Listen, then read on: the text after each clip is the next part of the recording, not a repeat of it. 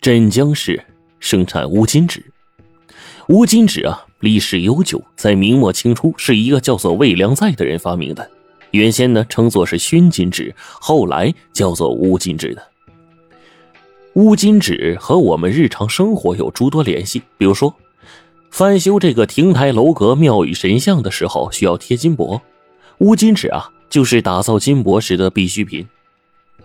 镇江市最大的乌金纸厂叫做环宇乌金纸厂，该厂的厂长杨有田最近被他们厂的保安周猛一拳打得视网膜脱落，住院做了视网膜的恢复手术，五天后才知道手术的效果。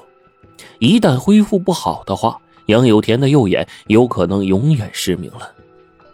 周猛的父亲原来是环宇乌金纸厂的工程师老周。老周得知自己儿子做的好事之后，急忙给市收藏家协会名誉会长吴奈打了电话，让他从中说和一下。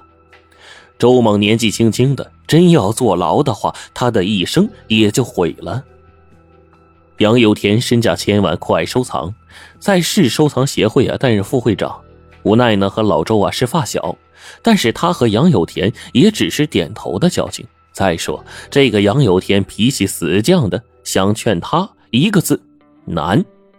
无奈啊，也耐不住老周的百般央求，就从保险柜里取出了一幅卷轴《百家图》，说：“我呀，这就去一趟医院啊。至于成不成啊，不好说。你等我信儿啊。”无奈一手拿着《百家图》，另一手呢拎着果篮，就来到医院看杨有田来了。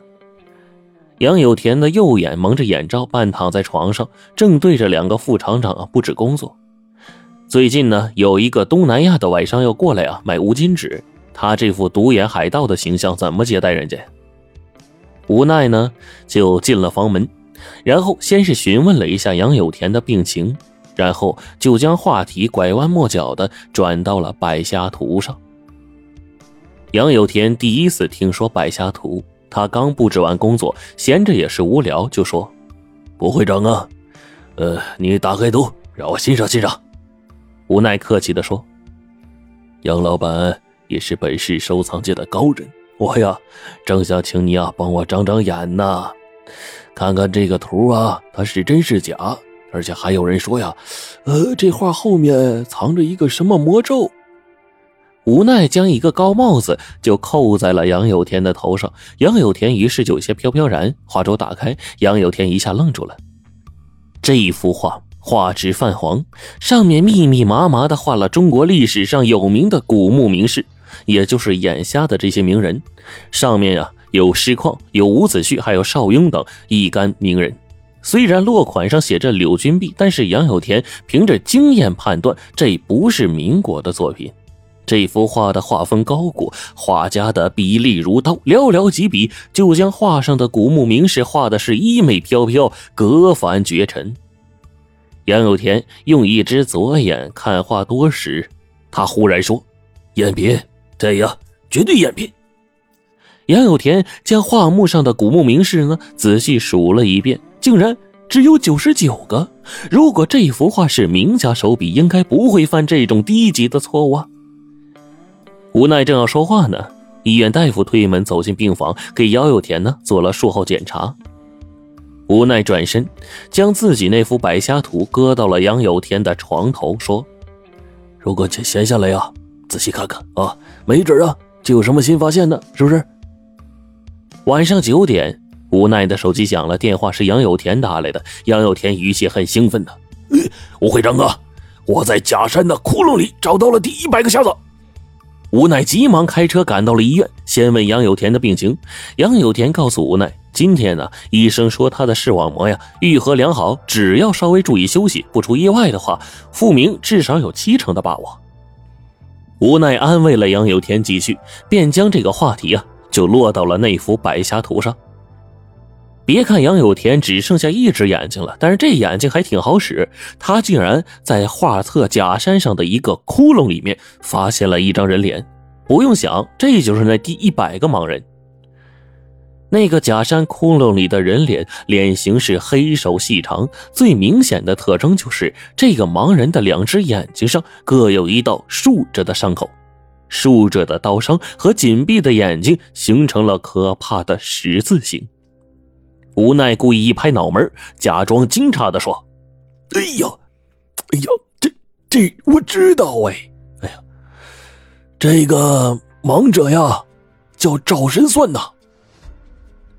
镇江市在明朝末期被称为镇江府，镇江府有一个大财阀，此人名曰牛半成。赵神算就是牛半成的师爷。”杨有田说。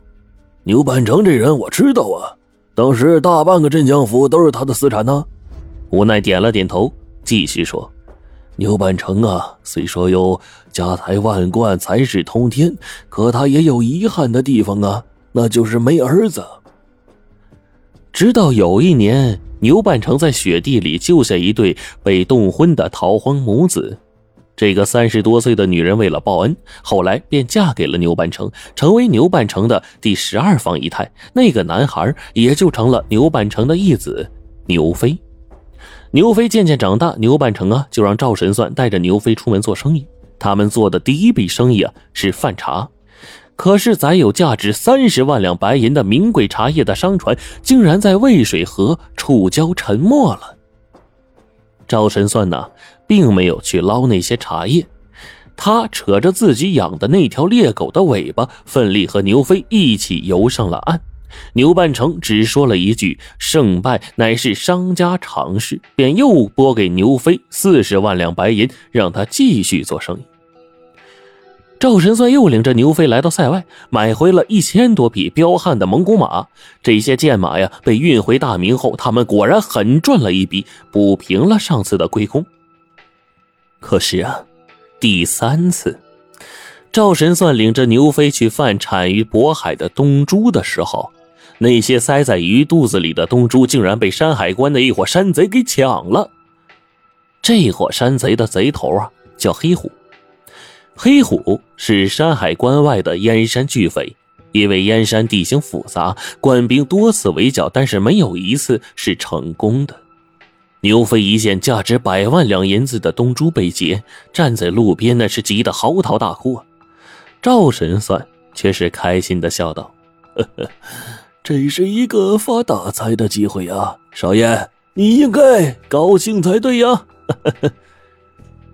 赵神算进关之后，他是先找到了山海关的总兵陈述匪情，接着报上了一张数额巨大的实单。山海关的总兵看着赵神算，一个劲儿的摇头啊！这黑虎就是油缸里的泥鳅，难抓难拿，他们对此还真是一筹莫展。赵神算一拱手：“总兵大人，只要您捕到黑虎之后，按照实单所列找回我的损失，哎，赵某可以帮你除贼灭匪。”无奈讲到这儿。打了个哈欠，然后再看看时间，已经是晚上十点多了。可是杨有田被精彩故事所吸引，一点也不觉得困，就说：“啊，我知道了，这牛飞人抓匪凭借的一定是那条猎狗。”杨有田讲的确实很对，那只猎犬熟悉渤海海鱼的味道，在他的引路之下，山海关总兵轻易就找到了黑虎隐身的秘密洞穴。此处洞穴虽然号称九九八十一座连环洞，可是山海关总兵一场大火，黑虎和他一百多名山贼全都被熏死在连环洞里面了。山贼黑虎抢劫多年，洞里的财宝堆积如山。赵神算写在尸单上的宝贝是实际丢失的十几倍，价值可多达一千多万两银子。山海关总兵手下呀，清点宝物竟价值是几千万两之多呀！想到赵神算是破贼有功，就分他一千多万两银子也不算什么。